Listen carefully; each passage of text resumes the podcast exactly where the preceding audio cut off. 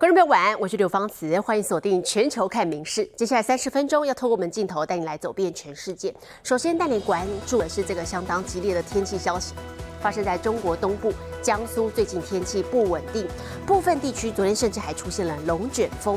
目前已经掌握到造成五人不幸死亡、四人受伤，还有几十栋房屋受损。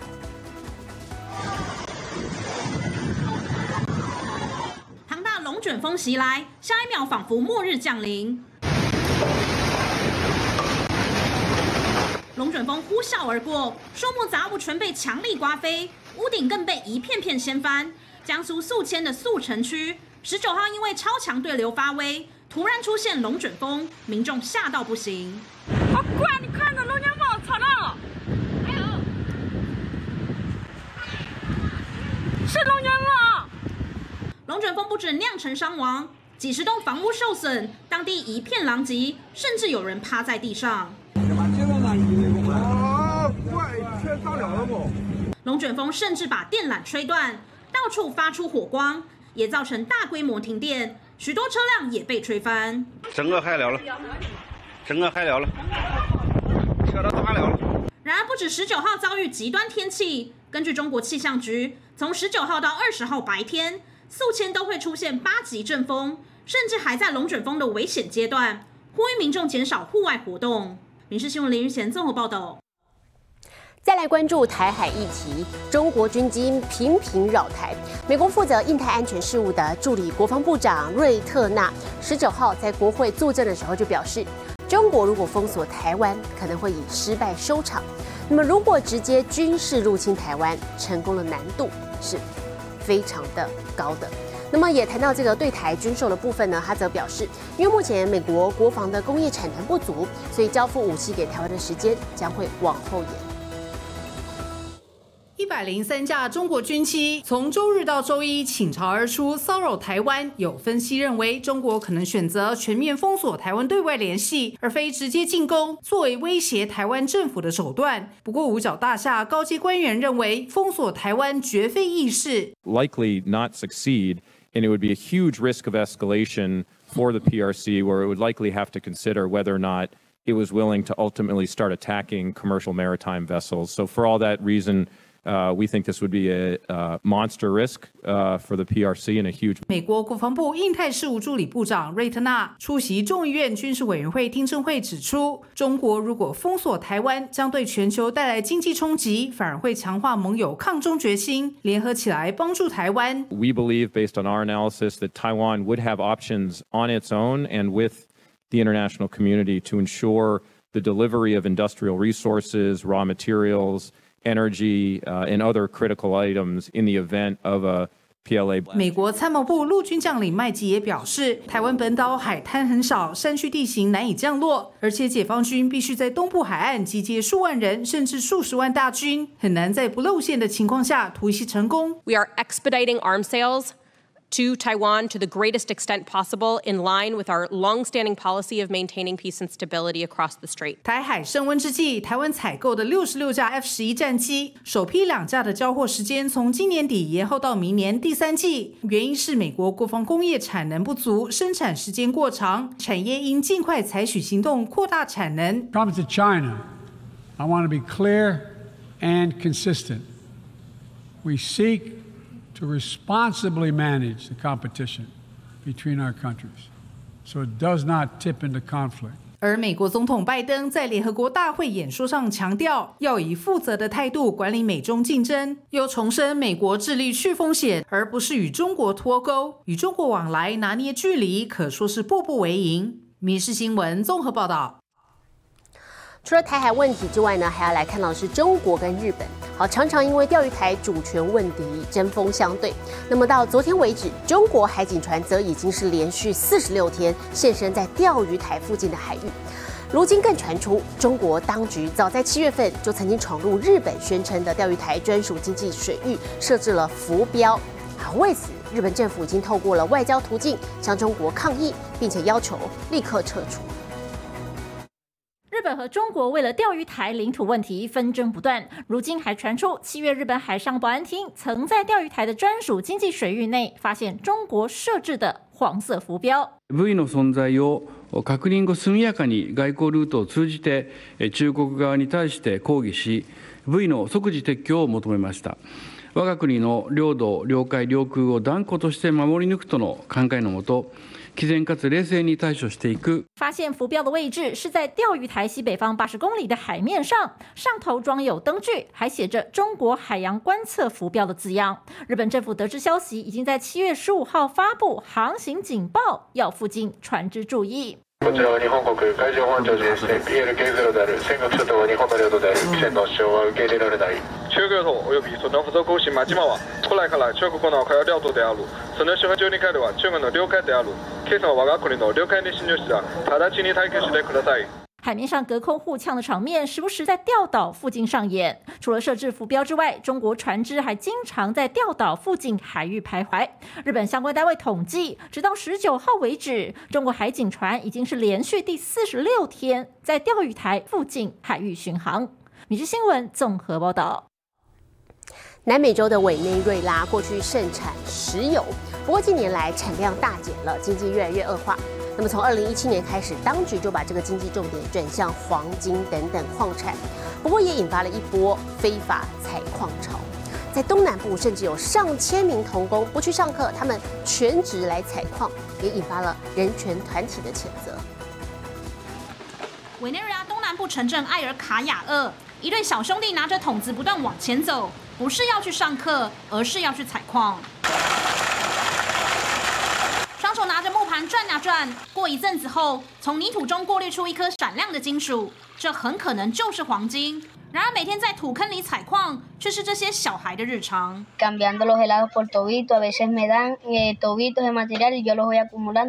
小孩本来只是偶尔来采矿，后来竟都成了全职小矿工，因为只有他们的瘦小身形才能挤进土坑里。委内瑞拉过去盛产石油，但近年产量大减，经济变越来越恶化。而从二零一七年开始，当局便把经济重点转向黄金等矿产，却引发一波非法采矿潮。东南部甚至有上千名童工遭到剥削，不去上课，全职采矿。Y yo lo recojo una plancha con azogue y cuando es es aluvión y es oro grueso, oro grueso, lo recojo con la batea, pico el material, pico el material 然而，小矿工采矿不止非法。他们利用水银汞从泥土过滤出黄金，更是危害健康，引发人权团体谴责。不止画面中的小孩被迫为了生计采矿，甚至有矿工从来都没有上过学，只求能让全家温饱。Trabajando la minería me da miedo cuando cuando se caen los barrancos, que viene la quebrada cuando está lloviendo。小矿工的母亲表示，若非逼不得已，不会让小孩冒险采矿。甚至指自己和小孩常常饿着入睡。根据二零二一年金河组织报告，这些小矿工采到的黄金，很多都是落入哥伦比亚游击队等犯罪团体以及政治精英的手上。国家腐败如此，小矿工恐怕难以翻身。《民事新闻》林宇贤综合报道。智利国庆日的阅兵大典，不止展示武力肌肉，还有超萌的菜鸟警犬。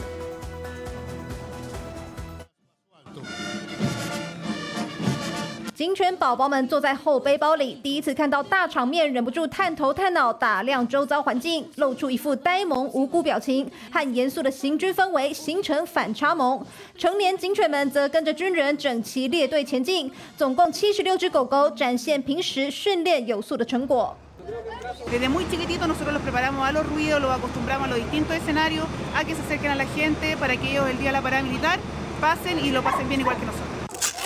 穿上帅气的黑色小军靴，警犬们在游行之前就经过多次彩排，确保正式上场时能够有完美表现。裹住小狗狗的荧光色袋子其实是用保温材质来制成，以免幼犬生病着凉。自从2008年小狗首度参加阅兵，就成为智利国庆日传统，每年都是民众关注焦点。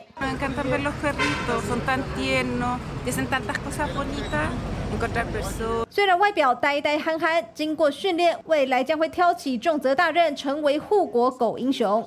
民事新闻苏涵综合报道。来看动物历劫归来的故事，有一对海獭母女呢，在阿拉斯加遭到一群虎鲸攻击，那么其中妈妈不幸遇难了，不过宝宝则是被附近的民众给幸运的救起来。海面上出现异常骚动，远处有个小黑点，下一秒虎鲸跃出水面，激起巨大浪花，接着黑点就从画面上消失。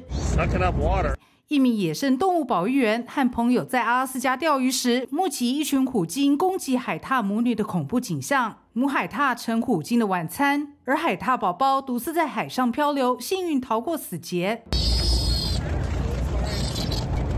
保育员将它救上船，发现它的脐带还没断，研判出生不到一天。海獭出生到六个月期间需要妈妈照顾，保育员肩负起保姆的责任，将它抱起喂奶。抱着奶瓶喝奶的模样，萌翻所有人。拍嗝的时候，海獭宝宝深情地看着保育员，接着安心进入了梦乡。而在佛州，这只小鳄鱼则找到了新家。民众在河里发现这只少了上颚的鳄鱼，拍照上传社群网站，激起民众恻隐之心，找来动保团体协助。She's pretty calm, as you can see. Alligators have personalities, kind of like people. Some days is a good day, some days is a bad day.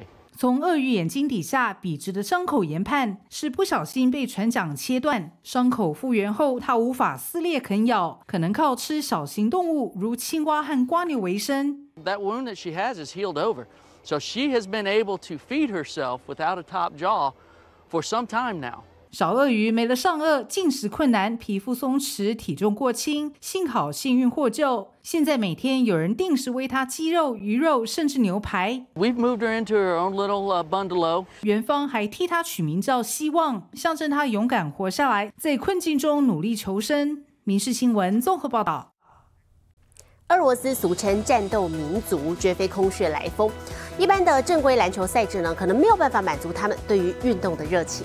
因此，俄罗斯是开创了一种叫做 Rugby 的新颖运动，规则是结合了橄榄球跟篮球，还把摔跤元素融入其中。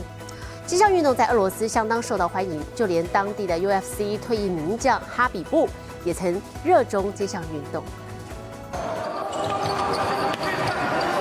才刚跳球就往对方身上撞，这样的变种篮球赛，你有看过吗？俄罗斯独创 Rigball 橄榄球式篮球，展现战斗民族创意。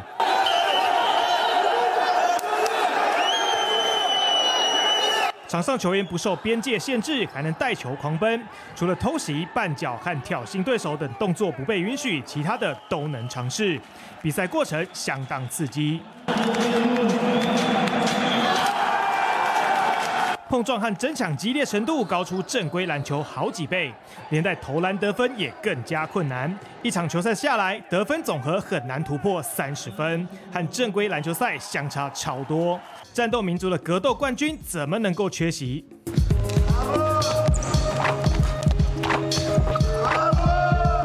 男子使出格斗技超杰得手，身穿橘色上衣的这位正是退役的 UFC 轻量级冠军哈比布。五年前他就曾和朋友一起跨界玩过，一群彪形粗哥打起特殊篮球，如果有在场边报队的球友，可要当心啦。Rick Ball 几乎摆脱篮球原样，如此不受拘束的奔放球风，也许才能符合俄罗斯战斗民族对于篮球运动的热情与想象。民事新闻综合报道。日本青森县的吉祥物相扑赛，暌违四年在星期一登场了。来自青森县内十七位吉祥物同场较劲。那么熊本县的超人气吉祥物熊本熊还获邀担任特别来宾。裁判一声令下，场上选手立刻冲向对手，手不够长就用脑袋攻击，挤到脸都歪一边。好看又热血的比赛，让场边大小朋友都看到目不转睛。日本青森县的吉祥物相扑大赛，十八号魁为四年重新举办，来自县内的十七位吉祥物摩拳擦掌，抢夺冠军头衔。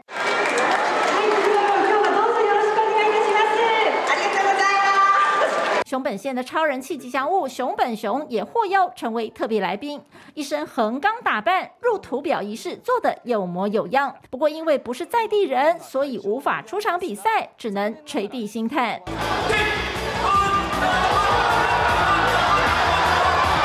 平时可爱的吉祥物上了场都没再客气，有人一上来就推倒对手，或是仗着手长脚长，直接把人甩出场。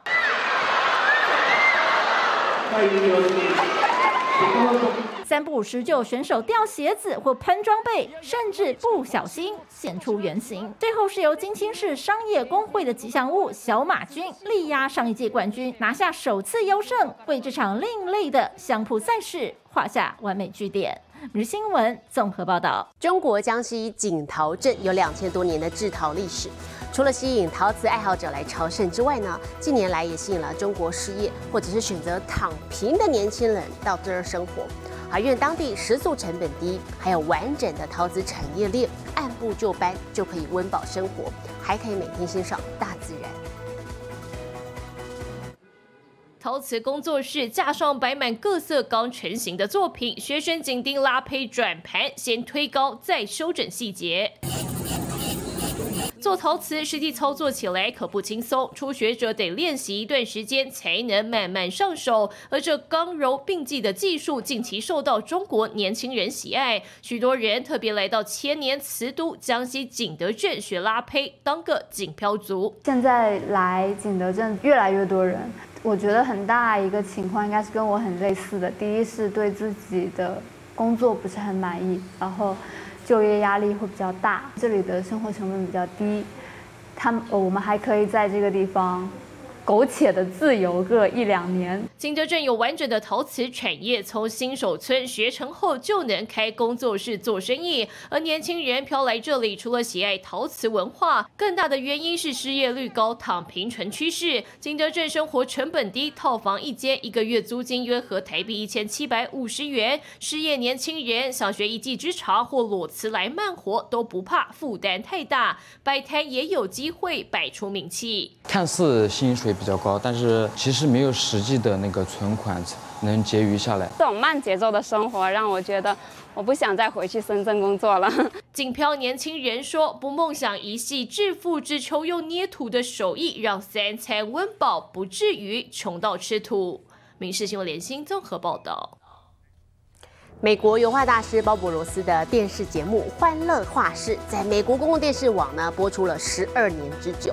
节目当中简单又亲切的教学方式，也成了不少九零年代人们的艺术启蒙。那么 Netflix 更曾经推出有关鲍勃的纪录片。好，最近呢，首度在欢乐画室直播绘画的画作公开拍卖了，最后是以约折合新台币三点一亿元的高价贩售出去。快乐的小树木，还有经典的红色签名。这幅林中漫步是美国已故艺术家鲍勃罗斯的真迹，现正以近千万美元的高价出售。Nine point eight five million dollars is what we have it listed for right now. 鲍勃罗斯以一九八四至一九九四年间主持的电视绘画节目《欢乐画室》闻名，一生创作超过三万幅画作，堪称传奇油画大师。This painting right here is the most important painting. You could call it the rookie card of Bob Ross. This is the painting painted on season one. Episode One，这幅林中漫步是《欢乐画室》第一集的开播之作，意义非凡。I would consider any situation where we can put it out to the public. I would rather be able to travel the piece, let other people enjoy it. 鲍勃罗斯是不少人的艺术启蒙。经销商表示，有机会的话，更希望能让大众一起来欣赏油画大师的经典之作。《民事新闻》前一庭综合报道。其实艺术力量真的很强大。东南亚国家波士尼亚就有商人受到了荷兰画家梵谷的启发，他建造了以名作《星夜》为主题的公园。这个如同漩涡的地景是不是很熟悉？其实它是模仿荷兰画家梵谷的名作《星夜》，而这座公园就位在波斯尼亚，距离首都塞拉耶佛不远的山丘。祖利克是个商人，大约二十年前因为工作压力太大，他在家乡附近买下七十公顷的山地，想将它改造成自然公园，当做自己舒压去处。结果二零一八年的一次灵感，让他决定创造梵谷画作。为主题的公园。Dakle, sjedio sam ovdje, pogledao sam u ovo brdo iza mene, na livadama koje se tu tad nalazile,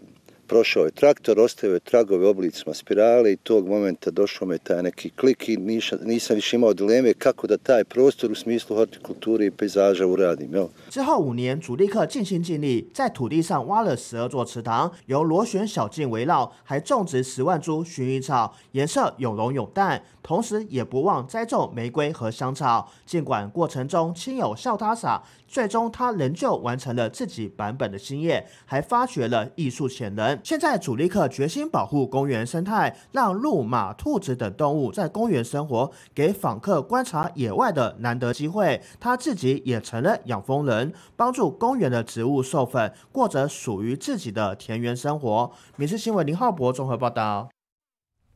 气候变迁，特别是今年又有圣婴现象，所以造成全球各地极端的天气不断。详细的国际气象，我们接着交给 AI 主播米西。Hello，大家晚安，我是明视 AI 主播米西。